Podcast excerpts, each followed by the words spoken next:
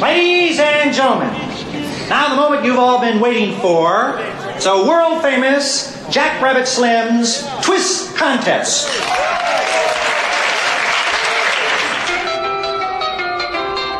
It was a teenage wedding and the old folks wished him well. You could see that Pierre did truly love the mademoiselle. And now the young monsieur and. Hello，大家好，欢迎收听今天的简单说两句，我是小杨。我是周姐。今天要跟大家聊一聊什么呢？就是说这个人和人的这个大脑的构架，它怎么会那么的不一一样 就是他们的思维怎么会那么天差地别？就是因为啊、最近我跟小杨聊天的过程当中，经常会吐槽一些现象和一些人，也不是最近了，这是我们俩的常态。啊，对，就是友好的讨论啊，夹带一些着啊和是，就大概是这样的过程。然后我们两个就把我们最近。内部之间一些热议的话题，把它拎出来了。我们发现，哎，那好像其中很多的问题点都在于说啊、男生和女生他由于一些生理的构造啦、基因啦，啊、以及基因啦，对，就归结于这些原因呢，他们可能在看待很多问题的出发点，然后再到他整个思维的链路和思考的方式和角度，就是会有一些天差地别。，对对，包括一些解决问题的方法和对待一些问题的态度，嗯，跟我们设想的就完全不一样。但我们在聊的过程中也发现，很多问题它不仅仅是处于男生和女生性别的不一样，有的事儿它纯粹就是一个人与人的不一样，所以让我们发出了刚刚才那种啊，有些人的思维方式怎么居然是这样的的这种感慨。对对对，就包括像我们在说男生和女生思维不同的时候，我们会发现我们会刻板的觉得男生好像他就应该是这样想的，啊对对对比如说偏理性的，对然后女生是偏感性的。性一点嗯但是其实今天我们在举到的很多例子里面，还是恰恰相反的，嗯所以更印证了一个什么观点呢？就是说咱们今天聊的是一个人和人思维方式的不同。不是性别大不同，对，所以我们要严正声明两点啊，在嗯正式节目开始之前。对，第一呢，就是呃，虽然我们今天可能会聊到一些像我们俩自己的恋爱过程中跟男朋友的问题，以及身边朋友跟嗯男性对男性朋友的问题，但是呃，只是因为刚好我们是男和女的性别，我们并不是要挑起性别对立，也不是说这一定就是男和女的区别。嗯然后呃，第二点呢，就是既然它是一个人与人之间的区别嘛，那思维方式的不同也一定没有谁对谁错和谁高谁低。只是我们个人偶尔会有一点点无法理解，对但是呢，我们节 目包括我们的听友群的群规则，其中的一条都是嗯我们是包容的，包容一切东西，有问题我们可以沟通讨论。但是如果你骂我，那你。就不对了，真的希望大家不要骂我们嘛，就是大家友好的看待这件事情。嗯，我们今天可能会聊到我们恋爱过程当中的一些事情，还有我们身边一些朋友跟我们分享的事情，还有一些最近我们在其他的听友群，甚至是一些互联网上看到的观点以及话题，那我们都在这一期给大家呈现。那我们现在就开始吧。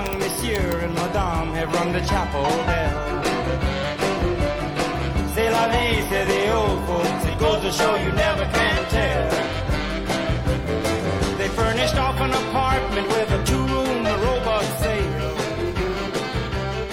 好的，欢迎回来。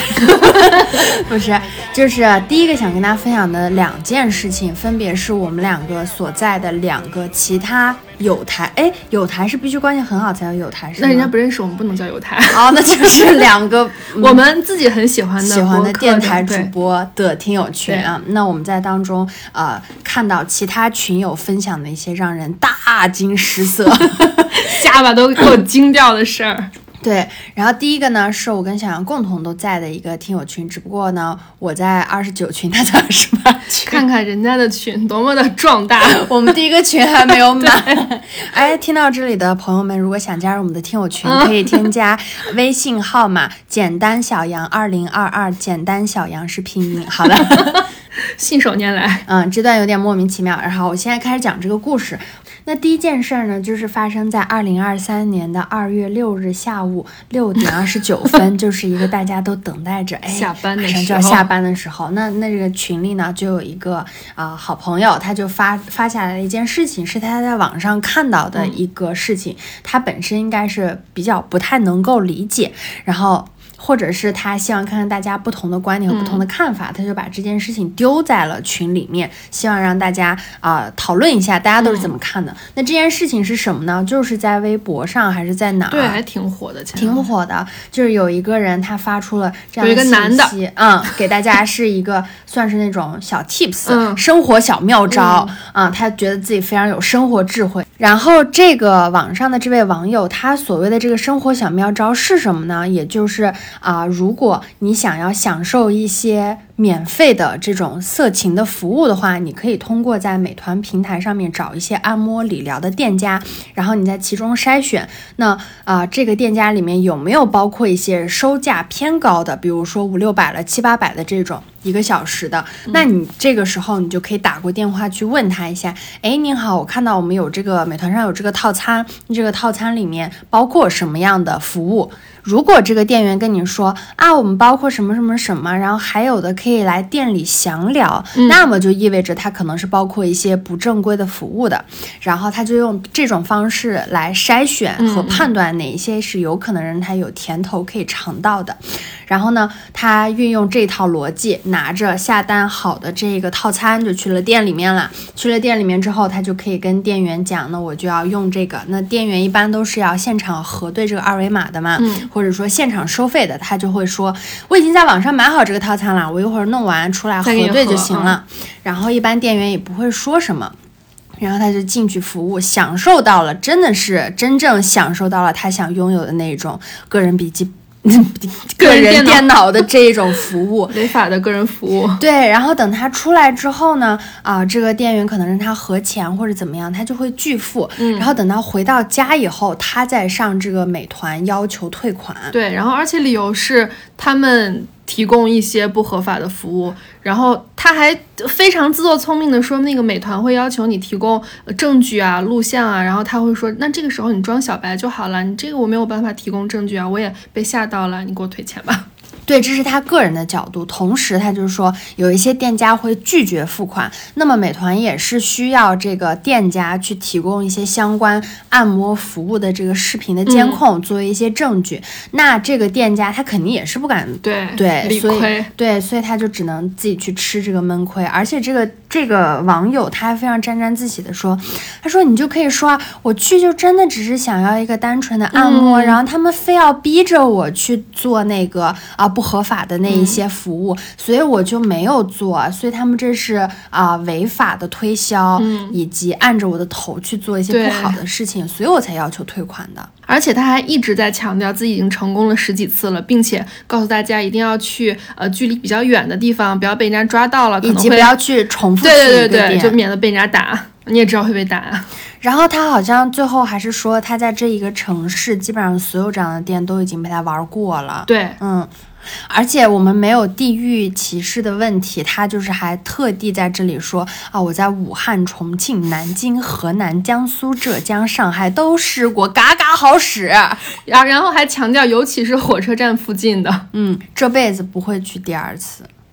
就是一个比较完整的笔记嗯。和教程。嗯，然后呢，这件事情我们就不说不说我们是怎么想，我觉得大部分人都会认为这件事情非常非常。首先，你从一个国家的法律来讲，它就是不合理的，对不对？而且当时我们俩看到第一个想法就是，如果你有这样的事情，你自己偷着你就爽了、嗯都算了，我们就。不过多的去评价，你竟然还把这个事情拿到网上，或者说拿到一些呃人社群里，对、嗯去讨论，还而并且是以以一种教学的姿态沾态沾，自喜的，嗯，让大家一起去跟你薅这个违法犯罪的羊毛，我就觉得这是在干什么呀？组队蹲橘子。然后这一段呢是大家本来想展开讨论的一个网络事件，然后那个群友把这件事情丢在群里之后，就问大家说说想知道各位男生大家对嫖娼是什么态度？然后这时候就有大家都说啊，觉得生理性恶心，非常的反感，很恶心，呃对，然后说表面可能尊重祝福吧，心里就是离我远远点儿，就嫌脏。嗯嗯嗯，就大家都基本上都是在说这样的话，然后我当时也是觉得你都去嫖娼了，还要白嫖，我就感觉这个就是荒唐上面加我不理解。对对对，哎哎，对对对，我刚漏掉了一层。首先嫖娼够够荒唐了，然后嫖娼还白嫖，对然后以及还要拿出来这件事情教学大家，沾沾自喜，让大家看看我有多厉害。嗯，那我就觉得你穷就不要出来丢人现眼了，把你一寸长的管好到底有多难啊！然后就是在大家如火如荼的说啊，嫖娼是社会的蛆虫，人人唾弃的下贱货色的时候，这个时候出来了一位男生，他说：“等你们跟王思聪一样有钱能包养的时候，就不会这么说了。”然后这时候我们群里有另外一个非常优秀的男生，他就说嫖娼是违法的，违反道德底线的，而且我认为需要靠金钱得到的性，它就是一种无能。哎，对，然后这个是让我跟周姐觉得非常，就是他真的有理有据，他就是告诉你用钱买爱无能，用钱买性、对你是废物。对他不跟你说，因为你的道德道德底线够低，所以他不跟你说啊，你这样是违法的，你这样是不好的，你嗯这样很脏对你嗯这样对整个这个你助长了这种黄色的事业，他不跟你提这些，他只是说，我觉得你很可悲，对你既然自己都找不到爱情吗？你还要去嫖娼啊？然后那你到底有没有能力呢？你这个人真的很可悲，对而且你连这点钱都掏不出来，你真的好可怜。然后我觉得这个点真的很精准。然后刚刚那个说，呃，跟王思聪一样的时候，你就不会这样的。这个这这个人我们管叫杰瑞哥好了。这个杰瑞就说，呃，不结婚包养，啥事儿都没有。然后这个这个朋友就说，可是包养一样无能啊。他说，人和人主要是靠情感连接的，没有办法靠情感，只能靠金钱，不就是无能吗？然后这个杰瑞就又杠了，他说，那你觉得别人别人有钱的人就没有你有趣呗？其实他这里逻辑对，就已经漏洞已经就不是人家上面说的那个问题了。然后他说：“那你觉得有钱的人不如你有趣，不如你浪漫，你得了吧，你别太抬高自己了。”然后那个男孩就说：“你激动啥呀？他比我有钱，比我有趣，比我浪漫，挺好的呀。指的是王思聪。不是我到这里，我如果是我，我就会说，你说你妈的，你能不能先审题呀、”然后他就又一次强调说：“但是要用钱来买爱，那就挺可悲的。”然后这个时候又跳出来了一位女孩，她就说：“众所周知，王思聪是渣子，那么多男人，你跟王思聪比呀、王思聪先生，对不起啊。嗯，，这不是我们说的。然后那个刚刚那个男孩呢，就呃用了一个非常先进的功能，我也是那天才学到，就是在群里根据那个每个人的微信去搜索他在群里都说的那些话账号。昵称。对对对，然后就看到了刚刚这位杰瑞呢，他在群里发发表了类似：“你还没有看过女生献媚的样子吧？女生都想卖，只只要能卖个好价钱，能卖给沙特王子就最好了。人都是庸俗的，不需要感到羞耻。”等等这一系列的奇怪发言。这应该是前段时间世界杯对针对那个沙特王子的事件，他的评论了。对嗯，然后他还一直在强调，事实就是这样呀，要么青春换事业，青春就是资本啊，你们不要自欺欺人之类的，就很懂，嗯，懂哥，嗯。然后大家发现，原来这个杰瑞就是在群里天天说这种屁话的人之后，就也没有人再理他，懒懒得再跟他吵架了。嗯，这事儿就过去了。本来都没有再理他了，然后这个杰瑞后面又说：“那所以你们是几岁啊？你们对不同的阶级有多少理解？你们怎么还像在跟上大学一样？”对他，他这个每个点都很奇怪。然后大家就攻击了他几句，说我我们什么阶级？我们是群众阶级。这个人就闭麦了，再也没有说过话了。然后让我比较惊讶的是，一个有那么逻辑完整的人，居然是一个很可爱的男生。就是他对嫖娼这件事情能有一个让我很让我觉得很新奇的角度。因为像我，我可能会。比较生气的说啊，那个是不可以，那个是违法的。但是我觉得他没有用这种对普通我我们这种普通人的思路，他就是说，我就告诉你可悲。对对对、对，他就是去攻击，按照你的理解，在你的思维逻辑里面找刺痛到你的点。嗯，虽然那个人有有点油盐不进，我觉得他并没有被打击到。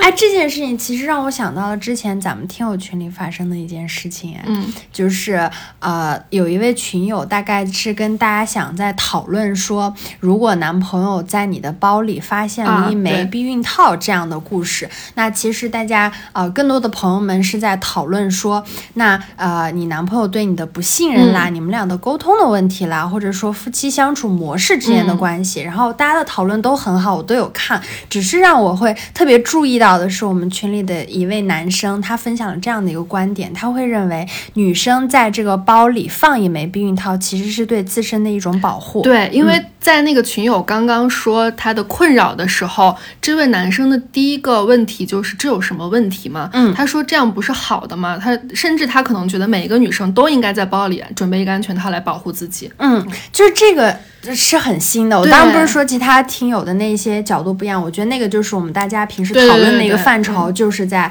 啊、夫妻关系里面的这种信任呀什么的。只不过是这个男生提到的这个角度，而且他是一位男生，真的让我觉得非常的难能可动贵。就是他那天还分享了很多他自身角度的观点，他就是说呢，在这个社会上，女生可能会遇到是很多的问题。那遇到这种伤害的时候，女生是真的是从力气、生理结构上来讲，她是没有办法去避免这种伤害的。那在这种基础上，我们也许身边有一枚这个套套，能够减少一点对我们生理的伤害，也就是最后一点点的争取到的事情了。至少可以隔绝病毒的传染之类的。嗯，哎，反正这个事情让我还想了好几天，我觉得嗯真的很、很很欣喜。嗯，而且为拥有这样的听友感到非常的自豪。真的，谢谢这位听友。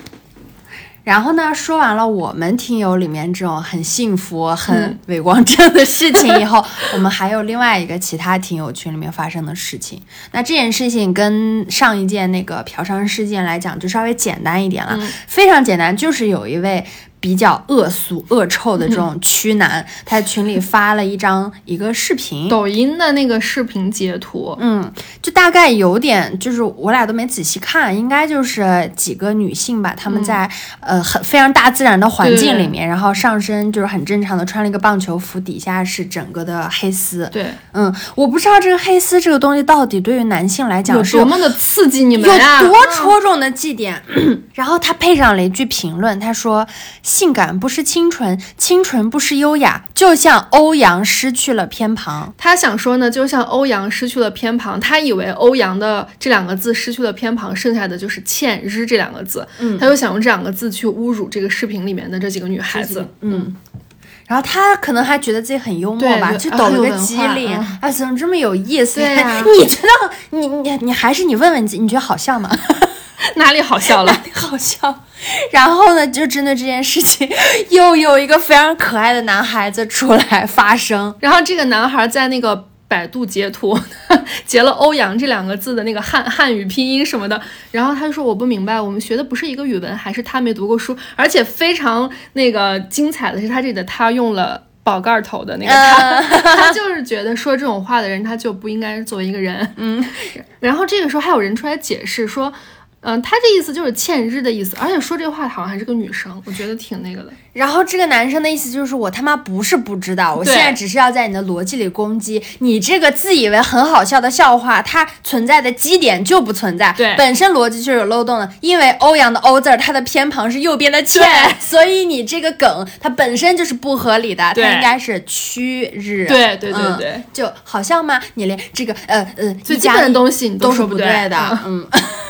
然后刚刚还在给他解释说这是欠日的这个人就说有些梗不需要太多的知识，这只是个梗，不用太较真。就是纷纷涌出来了很多女生在劝这个男生说：“哎呀，不就是梗吗？啊，你不要这么较真儿啦。”然后这个男生就发了一些少放屁 之类的表情表情包。然后还有人说你认真你就错了，你就输了。嗯他说我凭什么错了？怎么啦？欧的偏旁不是欠吗？然后还有人说，那网络的世界你这么认真？他说网络的世界怎么啦？网络并不是法外之地。对你用中文你就可以随便说。然后还他还后面还说这年头对文字严谨一点还要被说，是多喜欢这些烂东西。就是他的点一直是在我就告诉你了，这个偏旁是不对的，嗯。你别跟我说什么是个梗是个什么，你是梗你也得建立在正确的基础上呀。嗯，然后我觉得这件事情跟嗯，就前两个事情，它都是有异曲同工之妙，就是我不从你的整个逻辑的根源去给你讲，你这个思维有多少问题，你这是在侮辱女性，你这是一个可耻的男人，在对网络上面一点点的莫名其妙的嗨点，然后开始陷入自我高潮，对他只是跟你说，哎，这个偏旁错了，我觉得非常的幽默。但关键就是他这种幽默，真的就是你得绕几个脑子，你才能 get 到。那那像群里，如果我是他，我用了一个这么呃高超的回击的办法，但是大家还在跟我说你不要较真，我会气死。我我也是，嗯，但他就很真的很棒，别人都说你不要较真，他就说我纠正一个语文上的错误，怎么啦？怎么啦？对 对我没。有说你本人有多么的下贱，有多么的无耻，我只是说你语文不好。哎然后还有群友纷纷说：“你怎么什么都扯到没文化、没读过书？”他就说：“怎么啦？大家的语文学的不一样吗？”就很冷静。我觉得他心理素质真的很好，因为要是我这时候已经开始说了，我他妈本来是想说你心理龌龊，本来是想说你这个人是个烂人，哎呀，然后比较搞笑的是，这会儿有一个群友想要劝和，他就发了一个很可爱的小翅膀的表情包，说：“好了好了，大家不要吵啦，啊、你们看我的翅膀好不好看？”然后大家这会儿就也都不生气，说：“嗯，好好看，漂亮。”可是这会儿呢，在前面抬杠的那个人又跳出来说了，他说。你 你现在为什么不跟他较真呢？人是不应该有翅膀的。你刚刚那么较真，你现在怎么不说话了？然后刚刚那个男孩就说：“你有病吧？”一来二回吵到管理员都出来说警告一次，然后就有人跟管理员说警告啥呀？正热闹呢。那个人真的很就是很那个说，他就人就是没有翅膀呀，你为什么现在不较真儿了？为什么？为什么呀？然后他还自己给自己下结论说，所以说嘛，网络世界就不用那么纠结。然后还有一个人说，他这不是纠结，他这是犯病。哦，我觉得真的这些群友值得我们学习。如果是我，我也不会说了。哎，这种精彩的群能拉我进去几个吗？好好，我不希望在我的听友群里发生这样的事儿，但是别的群里会笑的。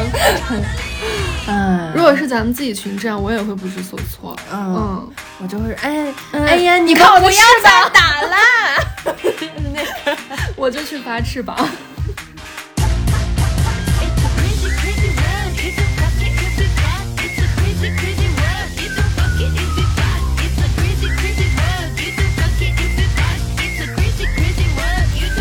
后呢，说完了一些我们在网络世界的这些朋友，我们要说一个我们两个共同的现实生活中的好朋友。嗯啊，那他是我们 的好朋友，好朋友，对，就是一位男生，很可爱的一个朋友。然后我们今天呢，会把他简称为这个播音男，嗯，因为他的大学本科是学播音主持的，嗯，哎要解释吗清楚吗？是是啊，嗯还是学播音主持的。行，就叫他播音男。嗯然后呢，啊，我们首先在开始讲他的故事之前，我们要说他是一个对朋友非常好的人，工作能力也很不错。嗯，然后整个人的呃三观没有什么太大的问题。对。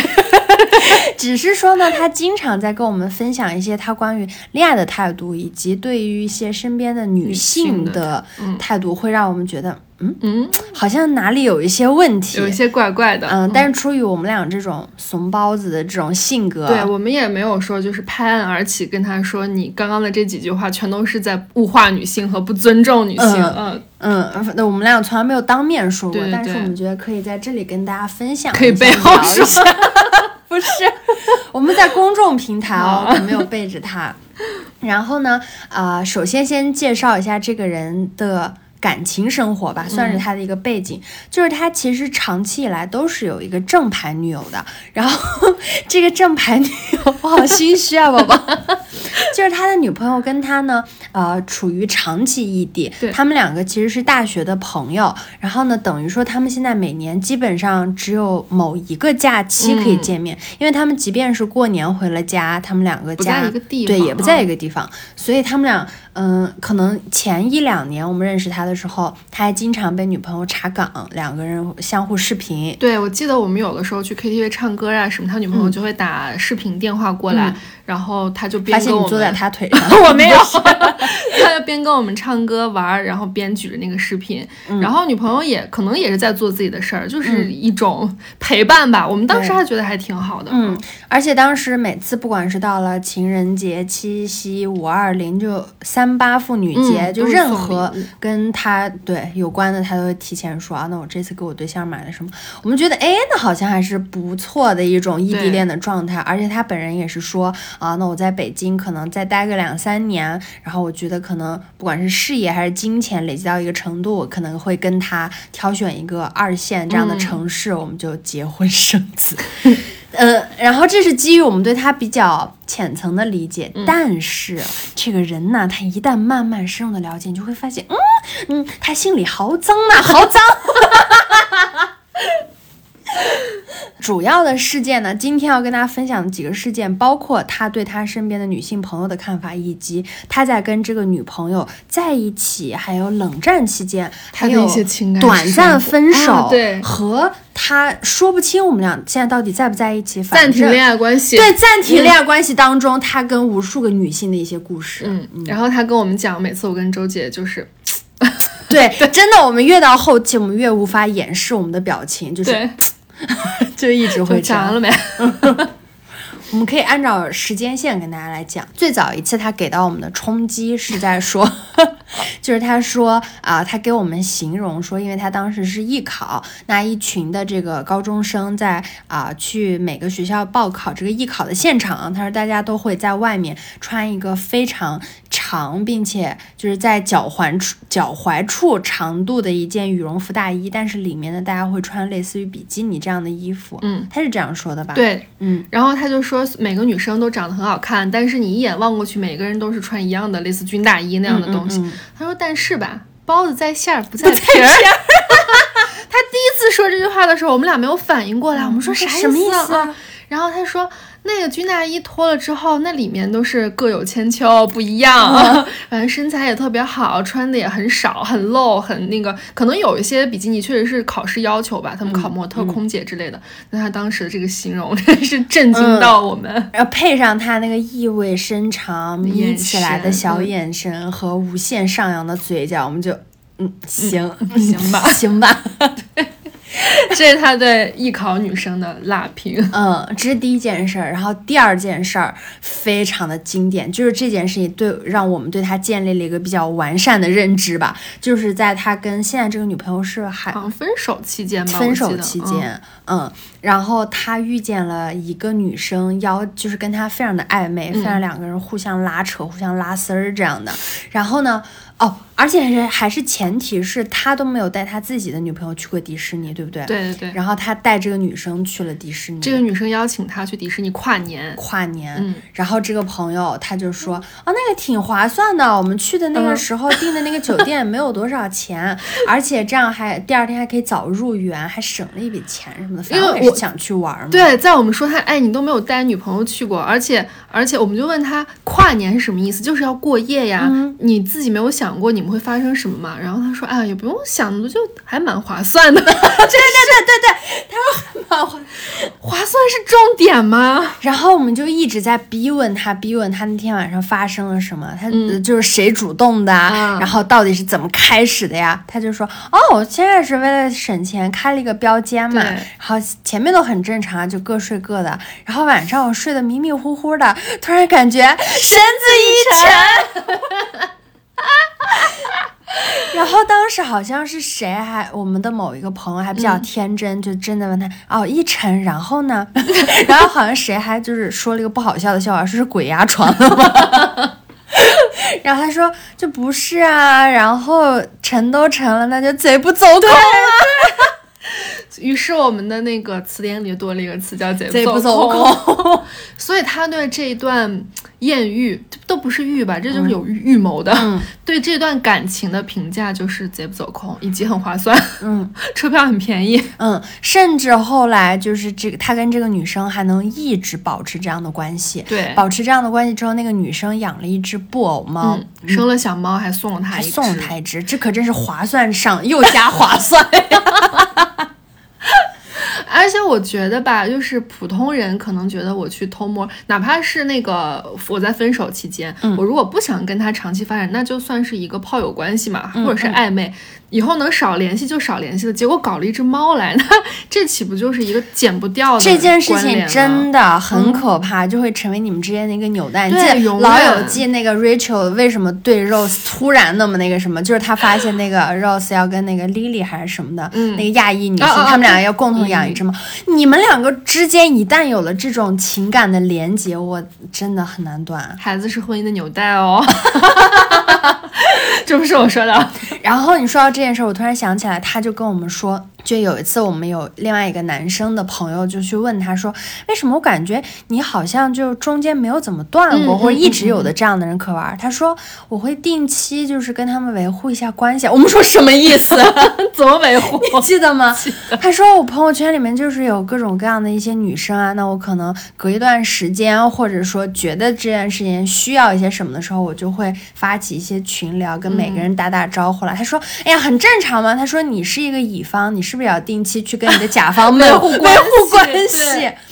然后他就真的永远你都觉得他每天那个抱着手机，然后就嘴角上扬上扬。嗯。而且我们当时还问他，那微信上哪来这么多可发展的？嗯嗯对对对对。有的人就是工作加了，但你就觉得除了工作没得聊，或者有的人你就觉得他确实不太行，嗯，然后他就觉得那还是你们的这个不够广，对对对对。多，他就会觉得你一个是你们的人脉不够广，嗯。另外一个他觉得你思路没打开。他说那有的人你那两个人眼神一对儿，你就知道什么回事儿之类的。对。哎呦，哎，我先说说还是哎呦。哎呦。所以我们就有的时候总是想，可能是因为我们站在他朋友的角度，嗯，我就有，但是作为女生，我很容易会带入，如果我是他的女朋友，或者我是他女朋友的好朋友，嗯，我真的会把他头拧掉，我 很生气。就是家人们，我们今天讲的关于他所有的事情。呃，这一条时间线里面，大家都要记得哦，旁边有一个他的女朋友，跟他 一直在他的身边。那不管他的身份是暂停的女友，还对还是是前女友，还是现任，还是异地的女与否？对，反正他永远都是在那里的哦，有这嗯些事情。唉让我们不得不说一句，真有你的。嗯 然后前段时间我们大概两周之内吧，又跟嗯他见了一次面聊天，那他就跟我们分享了他老家过年回家休息的这十几天发生的事情。哎，家人们，短短的十几天，他跟三个三个女人有一些发生了很多奇妙的故事。嗯我们大家呃大概给大家概括一下，这三个女生，我们给她们起 title 叫头绳女孩儿，还有这个旅游团姐妹，对，还有一个广州黑丝女孩。儿。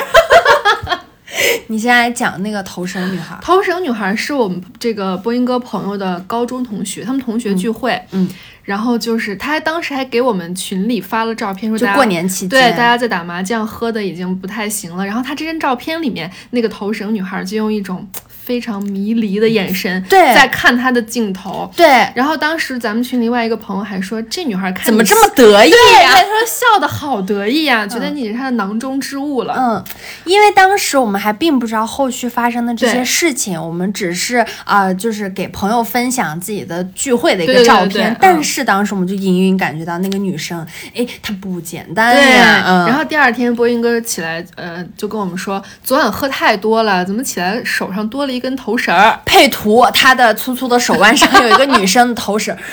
哎呀，你看这个行为就很骚，而且这个画面很很让人联想，对。翩。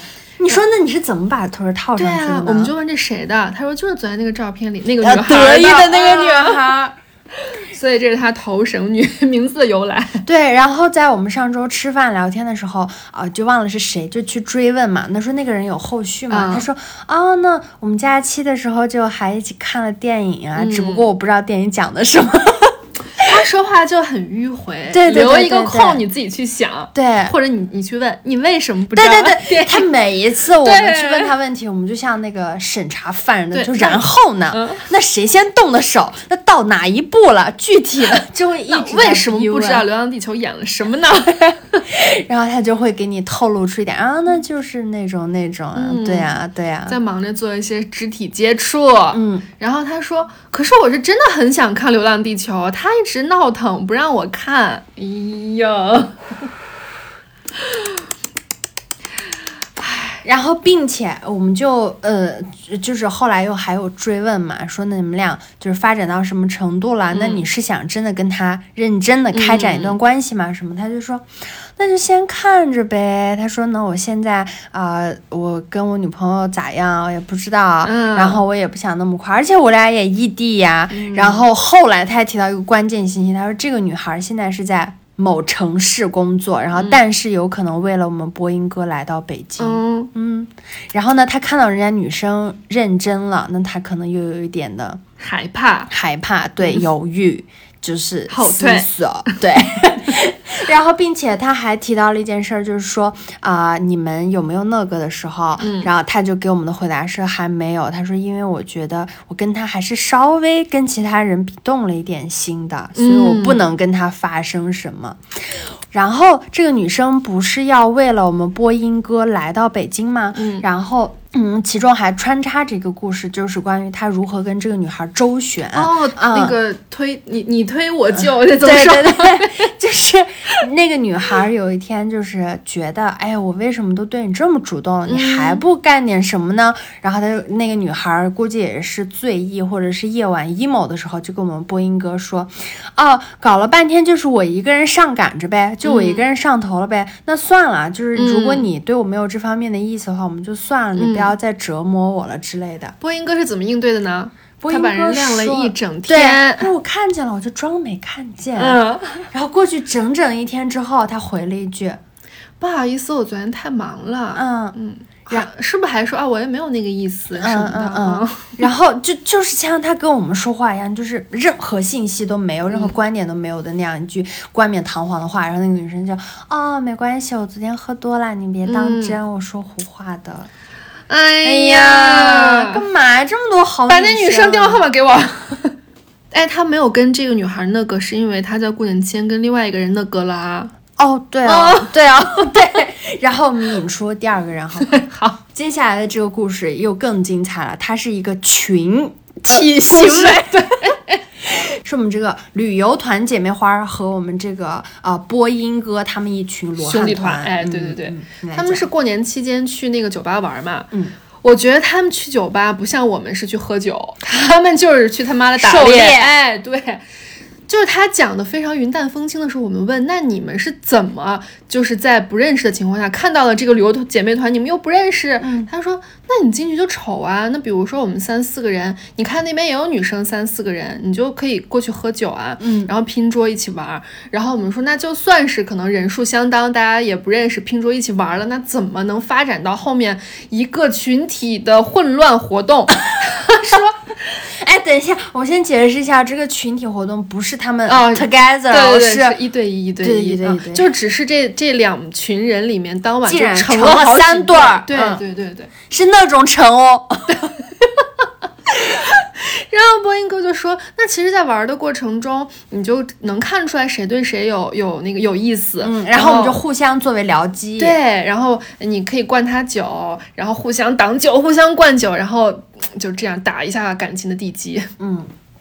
而且就是可能夜店很吵啊什么的，他们就嗯靠得很不断的近加 近嗯肢体的距离，然后在对方的耳边啦，然后这个小胳膊一搭啦，耳鬓厮磨，然后这里都还都算了，咱们也是年轻过的人，咱们也见过世面，这个真的就还好了。然后关键是接下来的行为，那我们说，那这个晚上成了这个三对儿，嗯。那你们就是带到自己家去了，还是 就是说，然后他们就说啊，那几个女生都是来旅游的呀，他们都开好房了，嗯，然后我们就说：“哎，你们想去约炮，自己连个房钱都不出吗？”啊然后他就说：“也不是非不出，就是人家已经开好了，就是不用白不用。于是你们想想，这几个播音哥的这些兄弟们就分别踏入了那几个旅游女生的房。那我在想，那一层楼得他妈多吵呀！要是隔音不好的话，他们还在隔空竞技，而且好像是那几个女孩本来是开在同一间房里的，就是标间对标间之类的。然后但是有了彼此的伴儿之后呢，又去隔壁对开了新的房间。嗯太可怕，促进了这个某某某地的这个旅游生态。宾馆的然后家人们，这是第二重，第三重我们最不能理解的来了，就是啊、我们刚刚有提到波音哥的一句名言，就是这个划算 这个点，他又说了，说哎呀。那天晚上为了装逼，开着我爸的车，然后在门口那一停，然后还违停了。嗯，罚二百。他说：“哎呀，这这一趟还给我赔二百进去。”对然后我们就嗯嗯，对，我们的火封住了我们的嘴巴。我说那那你，那我说你都已经这么开心了，嗯两百块钱哎，对啊，然后他补了一句：“还好早餐钱这女孩出的。我们这。就是这个女孩还早上起来帮他去买了早餐。然后我们这个时候就真的是已经情绪管理有点做的不到位了，我们就说你他妈是人吗啊 你？然后他就又丢出了一个他的名人名言，他说：“嗨，这个旅游嘛，你到了外地去都要被旅游景点坑一把的。嗯啊，哇，哎，小杨，我在心里已经把那锅铁锅炖扣他头上了。对，因为我们我那天给我说屁呢我？们那天在吃铁锅炖，家人们呀，就是他再是我们的好朋友，当我们听到这种言论的时候，就是你说约炮什么，这真的都 OK，嗯，大家彼此都开心啊。但是你不要在事后搞得跟我我占了多大便宜和我吃了多大的亏，这本来就不是一个吃亏和占便宜去衡量的事情。对啊，就我想你，你有资格说这种话，最好是你，你是一个从事这份职业的，你有非常良好的体力和技巧，以及 你的形状是一个什么弯完钩美的 甚至是你还做了一些入珠手术，那我觉得 OK all right，你有资格说这句话。你他妈的，哎呦！就你行不行啊？你在这儿说别人什么的？对啊然后我们就还时常会追问，哎，那你女朋友呢？你们暂停怎么个暂停法对，我觉得他肯定嗯心里觉得咱俩有病，对，就是一直。然后他就说：“哎呀，就名存实亡啊，也嗯，那个他也不联系我啊什么的。”就我觉得这是一种逃避行为。对呀、我说那到底呢？到底嗯你们之间有没有一个明确的节点，对说我们现在不要联系了嗯还是就是在冷暴力？可能人家女生心里觉得我只是在呃跟你生气，等着你来哄我，结果你在外面这么快乐。嗯哦哦哦，是大家们就是 家人们说到这个这么快乐，是因为啊、还有一件事情，我们是说那你们俩也该见了吧，不能嗯一直拖着吧。然后他说，哎呀，看今年呗，今年清明五一的，嗯然后他特想，就是我的正牌女友非常想跟我一起去旅游，或者来北京找我。我们说那你就赶紧定了吧，什么时候啊？然后他就说现在先不了吧。我们说为什么定不了？嗯，然后他说因为有我们之前提到的广州黑丝女孩说要在头绳女孩对都有可能来找要在某一个假期来找他，他现在因为都是变数，没有一个定量，所以他没有办法去排他的 schedule。他害怕这个排期撞了。对，家人们呀，哎，我们再说一下这个广州黑丝女孩。嗯，这个女生呢，就是跟她纯纯的一个网友关系，在某一个大群里面，两个人可能是聊的稍微热火朝天一点，对还有加了人家的微信，然后还保持了这种线上沟通的。然后她竟然就把这个女生搞得五迷三道的，嗯要为了她来北京千里送。对对，然后这个女孩还要求他说：“我来北京找你，要给我买黑丝，我要穿。嗯，给给他直接发了一个链接，对他说你买：“那这个我去找你可以啊，你给我买这个。”哇！都蛮怪的，我只能说，我见我们的朋友亮子就一直在追问，那为什么呀，哥们儿？他说：“哥们儿，你跟他说什么了？”他说：“这广州是没男人。亮子特别像一个好学的小学生，想让老师把第一二三步都教给他，你先说什么再说什么。短短一周半、两周吧的过年期间，我们播音哥的非常快乐、哎，混乱。那个播音哥还在给我们科普，你记不他最后在说什么品牌的？呃丝袜就是比较好撕一点，又划算，又是划划算。算。对，而且我觉得我可以接受你跟我们说哪一个，哪怕你就说穿着好看，男生觉得好看，嗯，我都可以接受。但他说的是好丝，我真的我火我上来了，而且还便宜。怎么回事啊？哦，我们俩在遇到这种情况的时候，真的除了叹气，我们俩不知道该做什么。在旁边翻翻白眼。对，嗯，和呃，就是故意说，嗯、那呃其他人呢？这拙劣的转移一下话题。我们就一个觉得站在朋友的角度，好像我们没有必要去时时刻刻做道德卫士。嗯，但是作为一个人，我都不说女生了吧，我们就作为一个人，我真的觉得有的行为你太不尊重对方了。嗯，就是最让我们生气的整个点，就是因为刚刚以上讲到的这么多女生里面，同时他的女朋友都是存在的。对，嗯，当然就是我们不排除有很多这种开放式关系。那我觉得，如果你们是前提说好了的，嗯对，那这也是一种尊重，对，完全 OK，没没关系。关键是他就是抱着一种啊，我女朋友异地啊，他也不会知道呀，嗯或他他还会给自己找补，他说说不定他在对对对外面有我觉得这个非常的过分，哪有那么多说不定？你这是在用你自己的行为去揣测别人，嗯或许根本就没有发生的事情。We were on a break! Look, I didn't think there was a relationship to jeopardize. I thought we were broken up. We were on a break. We were on a break, okay? We were, we were. 哎，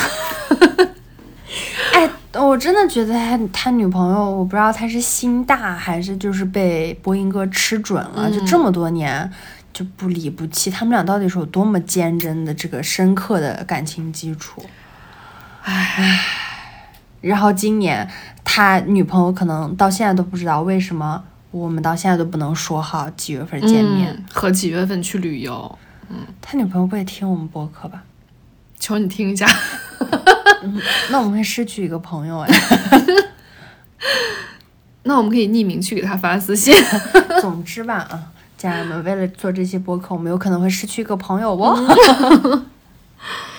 就虽然有时候我也是一个帮理不啊，不是不对，帮亲不帮理的人，你非常嗯，但是这件事情我真的没有办法说，完全哥们儿你做的对，我不能，我说不出来哥们儿，你可真牛逼、对啊！不行不行，真不行。尤其是他还在教我们怎么样去跟女生拉扯，怎么样让她又主动又就，然后显得她，我真的生气。咱们忘讲了一个什么事儿？他如何让这个偷生女对他死心塌地的？你记得吗？什么事儿？就是我们当时问他说：“哎，那你同事聊这么多天儿，你那个、你聊天记录不会被发现吗？”他说：“嗨，谁谁还没个两个手机？”对立马从他的兜里，羽绒内内兜里又拿出来了一个工作手机。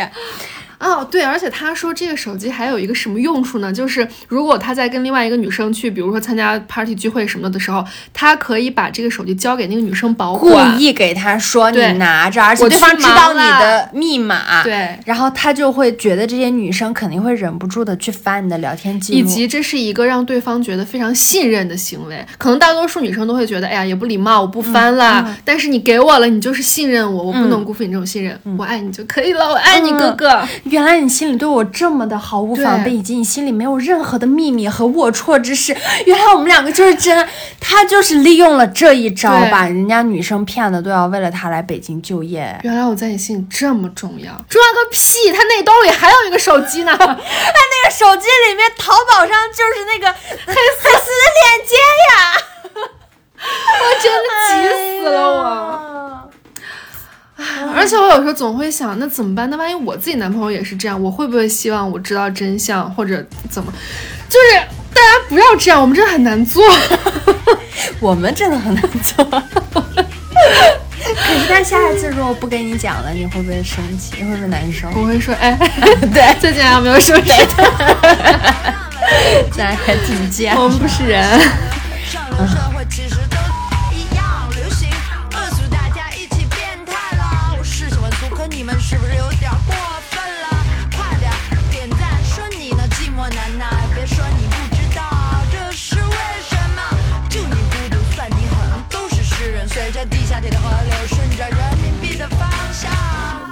这个让人生气的播音歌讲完了，现在接下来要讲我们早睡早起歌的奇妙魔幻爱情故事。嗯，这点倒是完全完全没有，我们甚至没有觉得呃不合适。对我们只是觉得很奇妙。对，很奇妙，跟大家分享。这个早睡早起哥，他其实一直都是在我们看来是单身的状态，一直也没有谈女朋友。嗯确实是单嗯，对确实是单身。然后事情转变在某一年的二月十四号情人节当天，嗯，他上班一大早就来让我们帮他参谋那个，他要买鲜花送人，说问我们哪个好看。我俩立马那个雷达就响了，我说你干嘛呀？嗯你干嘛送谁呀给你妈买吗？给谁买呀？说呀说呀。在我们的逼问下，他说是要买给一个女生，然后我们就说没听你说过呀，嗯。然后在我们的这个严刑拷打 之下，他说是买给他的一个呃初中时候就喜欢的女生。然后我们说，那你现在买它干嘛？他说，我们说你们是中间一直有联系吗，对对对，然后是一直喜欢吗？还是怎么样？他说不是，一直都十几年没有再联系了，只不过是在昨天，也就是二月十三号的晚上，突然联系上对，了，是通过什么呀 QQ 是吧？啊 QQ 类似那种同学聚会群吧？不是，就是 QQ 那个女生私信他、哦说好久不见了，amazing。就这样联系上了，然后嗯这才不到十个小时吧。然后第二天早上，我们的早睡早起哥就怀着一颗赤诚的心，为他精心挑选了鲜花，送到了他的公司。嗯嗯，在我跟周姐都没有花收的时候，我 你有吗？我有，你就当做没有不行吗？陪我。行行行。哎，你当时跟黄经理在一起了吧？没有花，在一起了，但嗯是、对是。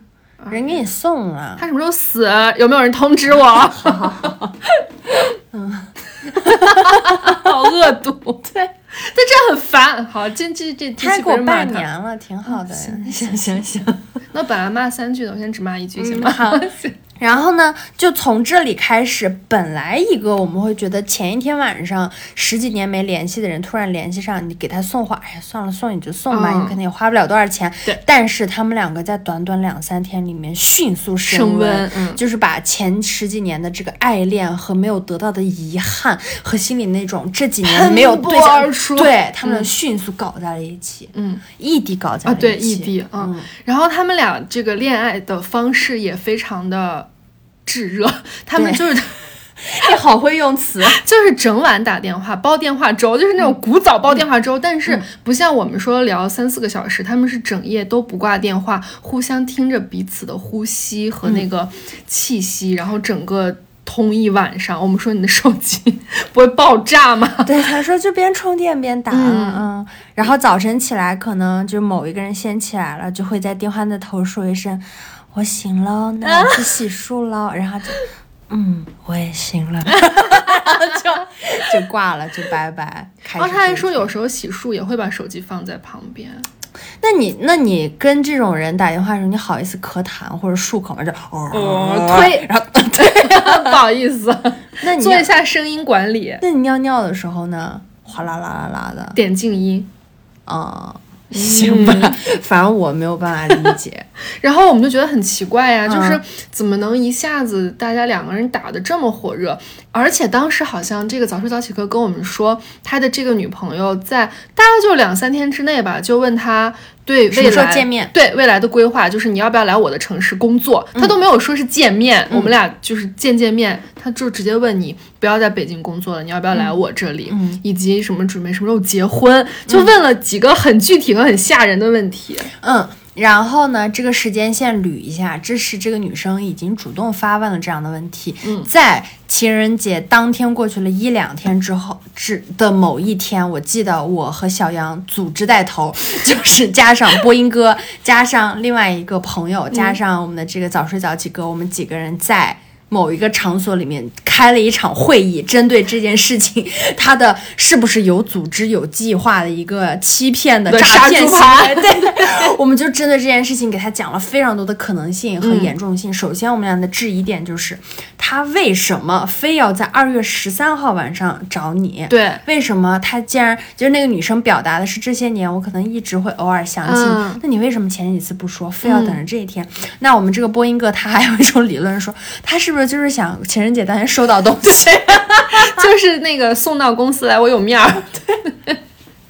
但是后来感觉情人节过去之后，他们俩这个温度还是没有下来，嗯我们就觉得是不是另有所图？我们还在说这个女生有没有可能怀孕了？对他，在找一所以那么接着急结婚，嗯因为普通理论都是那好，你爱我，我爱你，我们俩先见一面嘛。对，哪有说面都没有见就问你要不要来我的城市发展下半辈子，和你什么时候跟我结婚，就太奇怪了。我们当时一直就在分析这个背后，就是怎么阴暗怎么想吧。基本上就是，那他到底有什么样的阴谋？他为什么现在急需一个男人跟他迈入结婚的殿堂？对是不是她怀孕了吗？到底？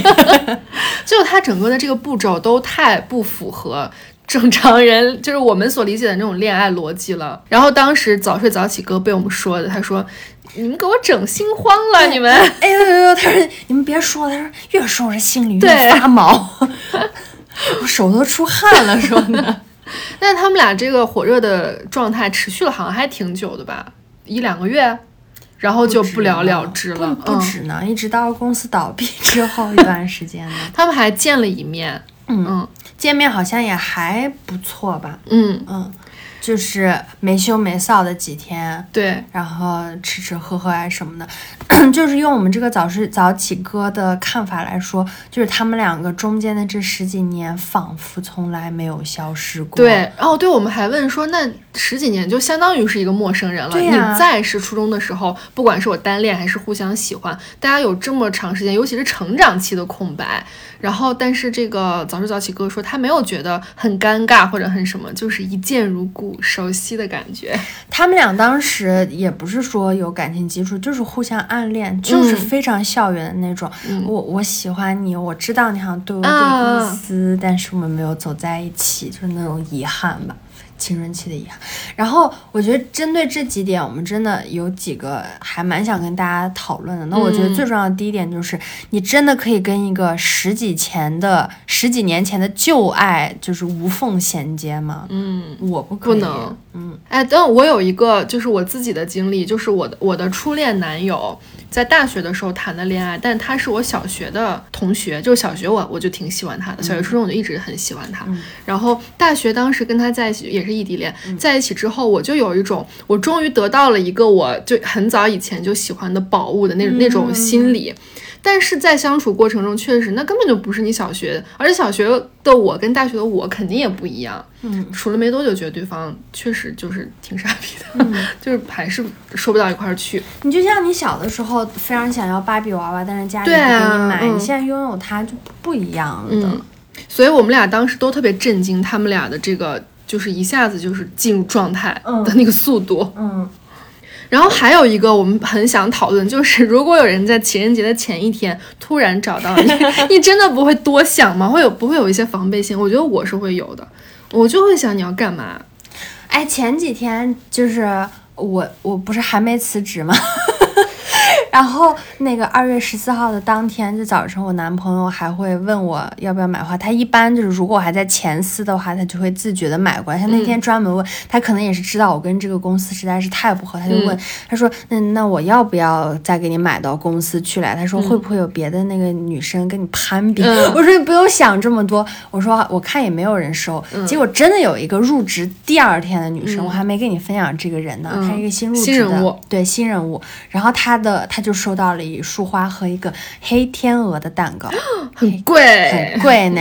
然后他就女生也很好嘛，切开分给大家吃。然后当天我们老板他就我跟你说过嘛，我们老板很喜欢在新员工面前装他的大度、开明以及有人文关怀的情绪。成功学。对，然后他那个情人节当天下午大概六点。就是说，大家啊、呃有约的就赶紧去约会吧。嗯，就说你们就下班了。然后那个呃收到蛋糕的女生就还没有走，老板就专门下楼问说：“哎，你这都是收又收花又收蛋糕的，还不走？”他说：“今天就不用忙了。”然后那女生说：“哦，我跟我男朋友是异地。”嗯，然后。我也不，我就是那种不敢让话撂地下的人，我就问他啊，我说那你俩异地多久了呀？我说寒假有没有见过面？他说我们昨天才在一起，所以算到今天的话，我们异地两天了。你找我有多尴尬？他好认真啊，两天了，两天了。哦 哦，我我也是这个反应，我说哦，你说那蛮好的，然后我我就觉得，嗯，这些人，但是你看这个跟这个早睡早起哥，他们就是完全是两种嘛。那边是女生，就是我们，哎呀，这样说不太好，但是就是普世意义里面好像会收到礼物的这一方，一个是主动提起的要发展恋爱关系，一个是被动的。对。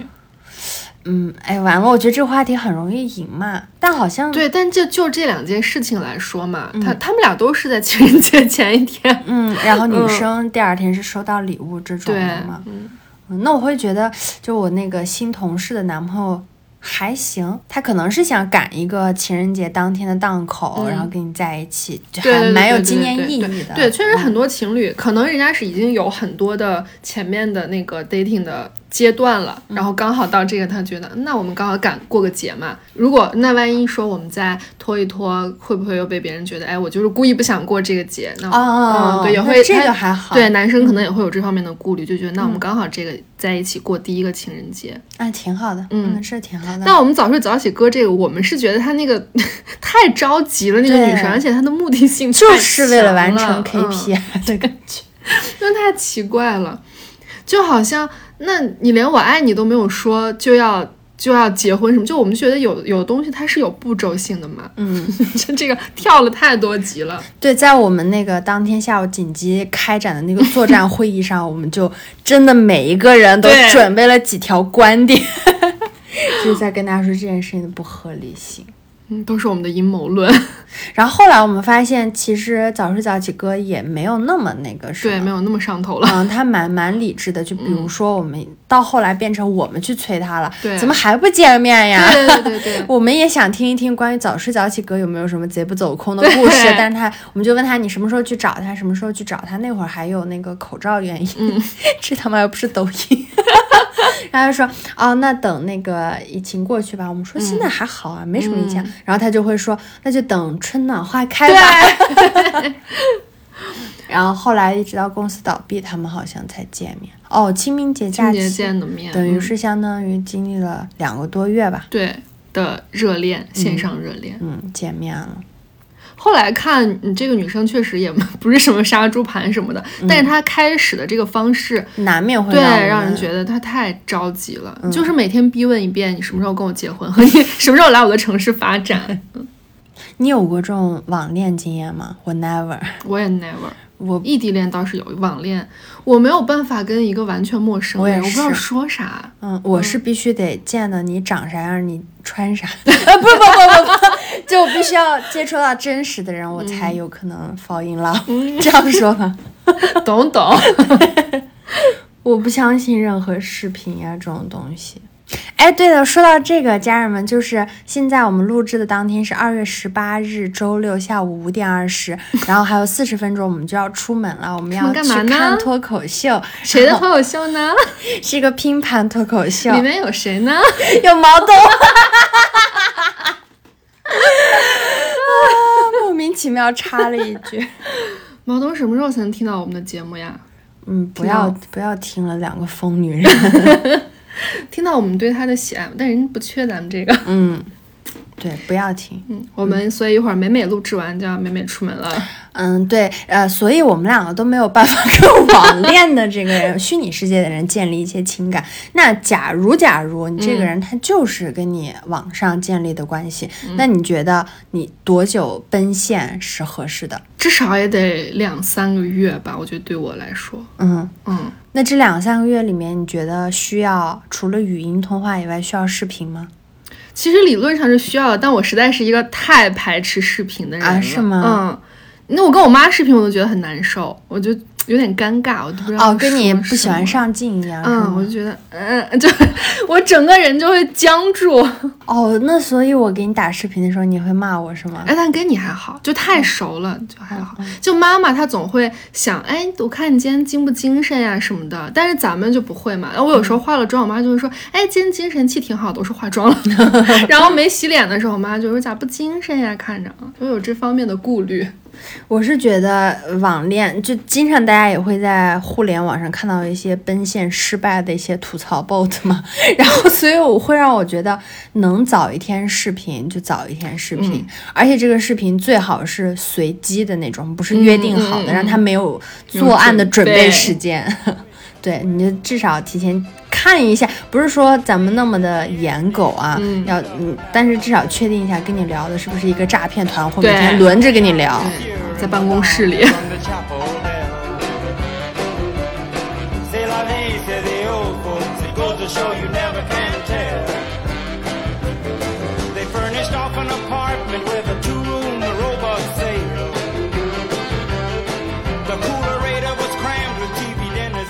那今天跟大家分享的故事也蛮多的，时间的原因呢，我们还有一些故事留着以后慢慢跟大家一一兑现，可能包括有一些我跟周姐自己在恋爱过程中跟男朋友的相处思维大不同的故事，嗯，然后还有一些身边朋友非常精彩的故事，嗯。嗯，在后面一一跟大家讲吧。对，就先给你们画个大饼吧。对我们这儿还有一些存货哦。那什么，比如说黄经理这个很久没有出现的人，他跟小杨关于一条鱼的故事，嗯然后还有我跟我的这个男朋友一些沟通方面、嗯驴唇不对马嘴的事情，还有以及我我今天非常想讲，但是没有时间给我讲的一个故事，是前段时间他跟我发生的啊、我只讲一个开头，就是一句话，他说。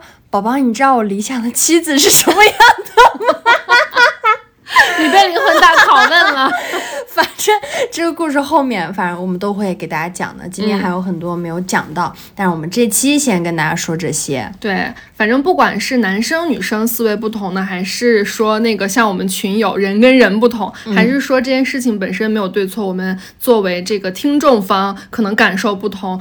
总之，在生活中时常会有这些不同，让我跟周姐可能会有一点想嗯 的时候，嗯对，先拿出来，所以我跟大家分享。嗯，那希望大家如果在生活当中也遇到这样的事情，能包容就包容，就是没有必要，因为我们可以从今天的很多案例里面看出来，就是很多完全这个思维啊、人生经历，它完全不在一个维度的上的人的时候，你去跟他说这件事情，你的沟通是无效的。对，嗯你，们有一个无法逾越的屏障。对，那你要不然就是像我们今天提到的两位哥一样，就是以一个极其刁钻的角度，在对方的逻辑里面致命的打击到他。要不然的话，我觉得大家也可以稍微的避一下锋芒，不要跟对方产生正面的冲突，除非是已经涉及到你个人的利益的问题了。对，嗯嗯。然后呢，关于这一期节目，如果大家有什么也非常想跟大家讨论的话题，也可以在我们的评论区跟我们分享，嗯。也可以在呃我们气氛非常非常好、宇宙第一好的这个听友群里面，然后我们大家一起来聊一聊。然后如果还没有加入听友群的朋友们，可以添加啊、小杨的呃小号，嗯，对，是我本人，不是机器人。嗯，他的小号的微信号码是简单小杨二零二二，简单小杨就是拼音，对，嗯。嗯，是本人哦。嗯，对，然后我那个会统一拉大家进群。